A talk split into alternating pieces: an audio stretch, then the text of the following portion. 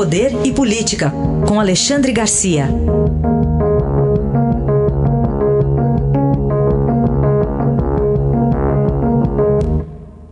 Alexandre, bom dia. Bom dia, Raíssa. Bom dia, Carolina. Oi, bom dia. E começamos com o assunto do dia troca no Ministério da Saúde, Alexandre. Pois é, não, só para registrar, né, já se falou tanto sobre isso, mas registrar que foi uma saída, digamos, consensual, o ministro foi demitido, mas os dois saíram falando bem um do outro. Né? Pelo menos ontem é, era assim. Não sei o que, o que vai acontecer hoje na hora que começarem a puxar do Mandetta o famoso tititi. Mas uh, o que vai acontecer? Vai ser uma espécie de calibragem, né? uh, que antes, no Ministério da Saúde, era saúde-saúde. Agora vai ser saúde renda. Né? Uh, e nesse saúde-saúde, nem tanto, porque aparece agora essa história do, do, do Prevent Senior, que ofereceu, o SUS não quis, as, a, as briguinhas por trás, por causa de planos de saúde. Né?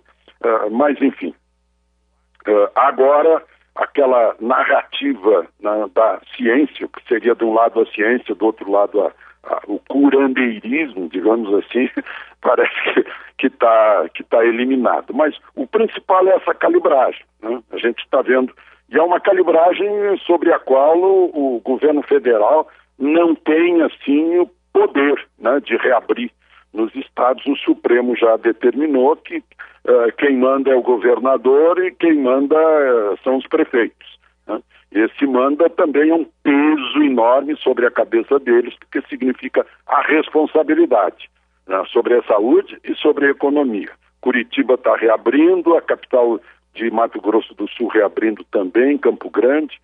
Então, agora, hoje, vai ser a posse do novo ministro, Nelson Tais, e vamos ver agora, daqui para daqui frente, o que na prática vai mudar. Né? Porque o próprio uh, Tais disse que ele não tem.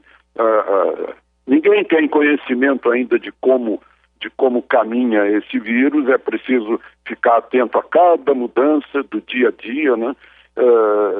para saber como agir em relação aos grupos de risco e às pessoas que já estão imunizadas. Falar um pouquinho também sobre a relação do presidente Bolsonaro com o presidente da Câmara, Rodrigo Maia, que azedou aparentemente. Pois é, foi um. Uh, eu acho que não se viu ainda um, um, ataque tão violento de um presidente de poder sobre outro. Né? Na entrevista que Bolsonaro deu à CNN. Né?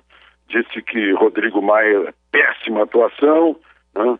uh, que, que, que, não aceita. Ele, ele, em outras palavras, ele quis dizer, olha, o Rodrigo Maia quer é o velho sistema de conchavos, de ceder poder. Né? Por isso ele está pondo a União contra a parede, né? uh, perdendo renda, a União tendo que ceder renda para estados e municípios, tendo que ceder uh, recursos. Né? enfim, foi, bateu, bateu muito no, no Rodrigo Maia e, e, e se mostrou Bolsonaro de sempre.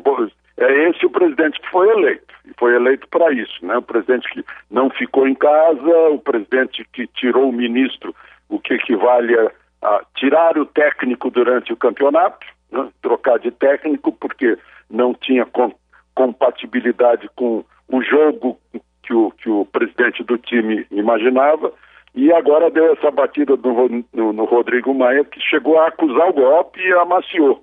Né? É, vamos ver as consequências disso agora. Né? Eu fico numa torcida quando eu vejo números. Né? Uh, o número de mortos, 204 no, uh, há três dias, 204 há dois dias, 188 há um dia eu, eu sou dos que torcem contra o coronavírus. Está cheio de gente torcendo a favor aí, abertamente. Mas será que está diminuindo? Porque o que interessa é diminuir o número de mortes né? e aumentar o número de infectados. Né? Porque quanto maior o número de infectados, maior o número de imunizados também. Né? uh, aqueles que, que, que, não foram atingidos gravemente pelo, pelo vírus. O, o, o outro dia, o, o, médico, um dos candidatos a, a, a ministro, uh, chegou a dizer que o filho dele tinha passado passado pelo vírus sem saber. Foi a surpresa em casa quando deu o teste positivo. Então, quanto mais gente tiver passado pelo vírus uh, e, e, tiver simplesmente se imunizado, melhor para parar com essa, com, com, essa, com essas medidas. Né? A grande questão é a calibragem, é o que pode mudar agora.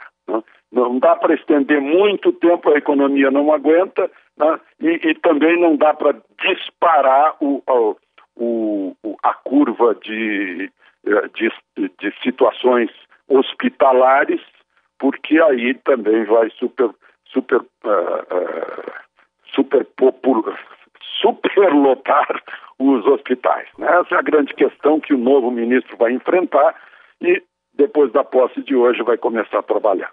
Alexandre Garcia, volta na segunda-feira aqui ao Jornal Eldorado. Obrigado, bom fim de semana. Aproveitem o fim de semana.